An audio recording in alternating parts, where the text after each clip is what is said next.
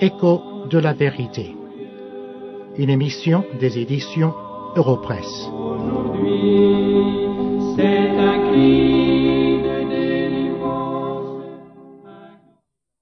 La semaine dernière, nous avons commencé à regarder le psaume 5 dans l'Ancien Testament pour voir si nous pouvions y découvrir quelques signes distinctifs d'un enfant de Dieu ou d'un chrétien.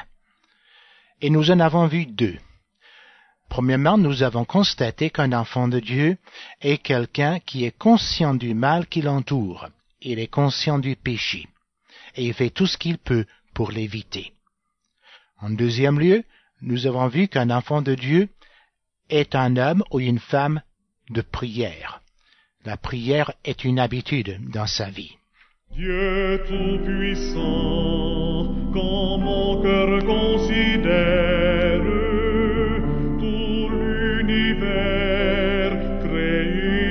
ton pouvoir, le ciel d'azur, les éclairs, le tonnerre, le clair matin ou les ombres du soir de tout mon être, alors s'élève un chant.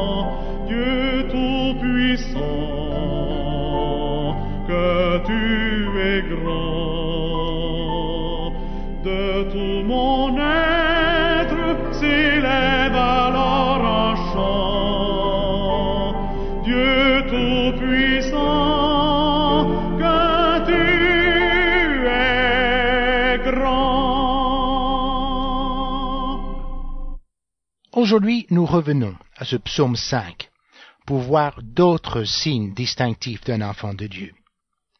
Premièrement, ce psaume nous enseigne que l'homme de Dieu est quelqu'un qui connaît Dieu. Ceci nous le voyons dans les versets 5 à 7 du psaume 5. Je vous lis ces versets, écoutez-les. Tu n'es point un Dieu qui prenne plaisir au mal. Le méchant n'a pas sa demeure auprès de toi. Les insensés ne subsistent pas devant tes yeux. Tu hais tous ceux qui commettent l'iniquité. Tu fais périr les menteurs. L'Éternel abhorre les hommes de sang et de fraude. Ce n'est pas là la définition que les hommes de nos jours donneraient de Dieu. Pour eux, Dieu est le Dieu d'amour, qui ne punirait jamais le péché. Mais l'homme de Dieu connaît l'autre côté de la nature de Dieu. Et il sait que Dieu ne peut pas regarder l'iniquité. Et il est un Dieu qui punit l'iniquité.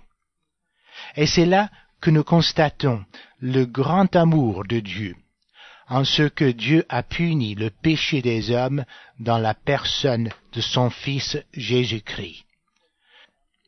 Nous voyons l'amour immense de Dieu à travers de sa justice. Et cette justice se manifeste de la punition du péché des hommes dans la personne de son Fils. L'homme de Dieu est conscient de cela. Il connaît la gravité du péché et sait que le péché est une chose si grave qu'il a coûté à Dieu son propre Fils qui est mort sur la croix du calvaire. Mais comment connaît-il le péché de cette façon comme étant une chose grave? C'est dans la révélation que Dieu nous donne de lui-même dans la Bible. Car l'homme de Dieu est quelqu'un qui lit la Bible, qui l'étudie, et qui, avec l'aide du Saint-Esprit, essaye de la comprendre. Pour l'homme de Dieu, la lecture et l'étude de la parole de Dieu sont des choses très importantes. Mais il y a des gens qui disent, oh, vous savez la Bible, je ne la comprends pas. Elle est trop difficile à comprendre. Et c'est pour cette raison qu'ils ne la lisent pas. Mais rappelez-vous que nous ne pouvons jamais de nous-mêmes comprendre la Bible, car la Bible nous était donnée comme révélation de Dieu. Et nous sommes des hommes dont l'esprit et l'entendement ont été corrompus par le péché, de sorte que nous ne pouvons pas comprendre les choses de Dieu. mais nous savons que Dieu a promis de nous donner le Saint-Esprit, qui, d'après la Bible elle-même, nous guidera dans toute la vérité. Mais il y a encore d'autres gens qui disent, oh, vous savez, pour moi, lire la Bible, je n'ai pas le temps. J'ai trop de choses à faire dans ma vie pour prendre le temps de lire la Bible. Ce n'est pas vrai. Vous avez le temps pour lire la Bible. Il n'y a aucun doute. Il y a 24 heures dans la journée pour chacun de nous. Ce qui compte, c'est ce que nous en faisons avec ces 24 heures. Vous avez le temps pour dormir, par exemple. Vous avez le temps pour manger. Vous n'avez que prendre peu de temps là pour lire la Bible s'il le faut. Mais l'enfant de Dieu est quelqu'un qui n'utilise pas de telles excuses. Pour lui, la chose la plus importante est la nourriture spirituelle qu'il peut glaner dans la lecture et l'étude de la Bible. C'est encore plus important que la nourriture temporelle pour le corps. C'est un signe d'un enfant de Dieu qu'il connaît Dieu, et cette connaissance vient de la lecture et de l'étude de la parole de Dieu qu'est la Bible. Quand par les bois ou la forêt profonde, ri, j'entends tous les oiseaux chanter. Quand sur les monts, la source avec son onde livre aux zéphyrs chant doux et léger. Mon cœur heureux s'écrie à chaque instant,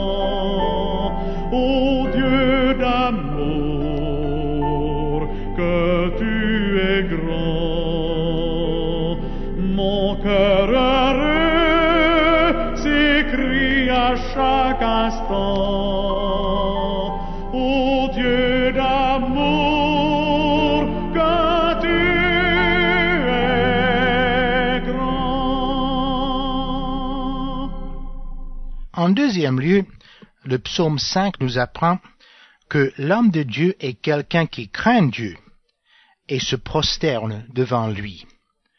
Ceci nous le voyons dans le verset 8 du psaume 5 et dans la deuxième partie du verset. Voici ce que nous y lisons. Je me prosterne devant ton saint temple avec crainte.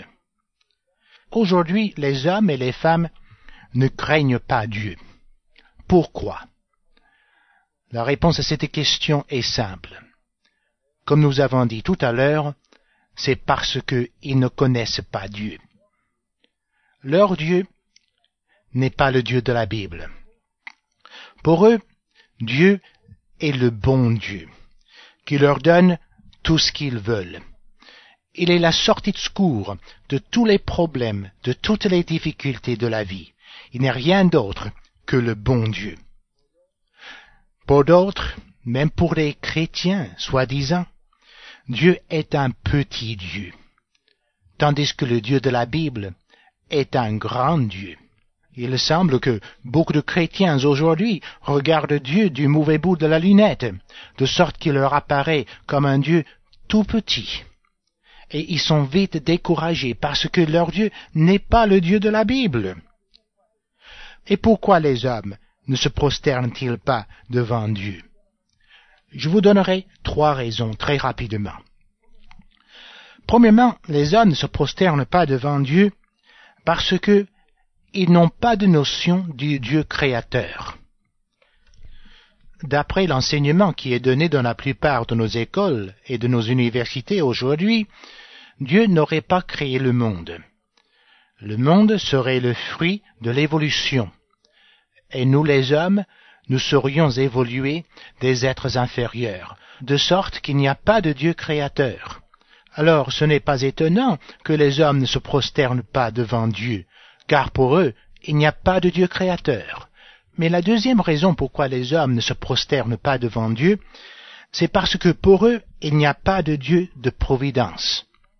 La providence a été remplacée par la nature, par exemple. Lorsqu'on plante la semence dans les champs, et cette semence commence à pousser. Les hommes ne remercient pas Dieu pour cela. Ils pensent, cela, c'est la nature. C'est normal. Ça se passe comme cela tous les ans.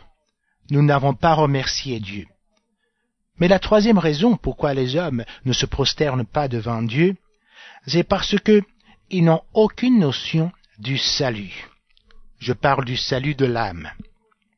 Aujourd'hui, on enseigne fréquemment que l'homme peut mériter son salut. Cela, c'est loin d'être l'enseignement de la Bible. La Bible nous enseigne très clairement que nous ne pouvons pas mériter le salut. Et si le salut nous est accordé, c'est par la grâce de Dieu, qui dans la personne de son Fils Jésus-Christ a puni le péché, de sorte que nous pouvons avoir le pardon aujourd'hui. N'est-ce pas un grand Dieu qui peut donner son Fils unique pour que des pécheurs comme vous et moi, que nous pouvons avoir le pardon de nos péchés et la vie éternelle, ça c'est le grand Dieu de la Bible. Si vous venez à ce Dieu-là dans la repentance et la foi, il vous donnera le salut de votre âme et la vie éternelle. Alors vous commencerez à le servir et à vivre comme son enfant. Mais quand je songe au sublime mystère, quand Dieu si grand a pu penser à moi, que son cher Fils est devenu mon frère, et que je suis l'héritier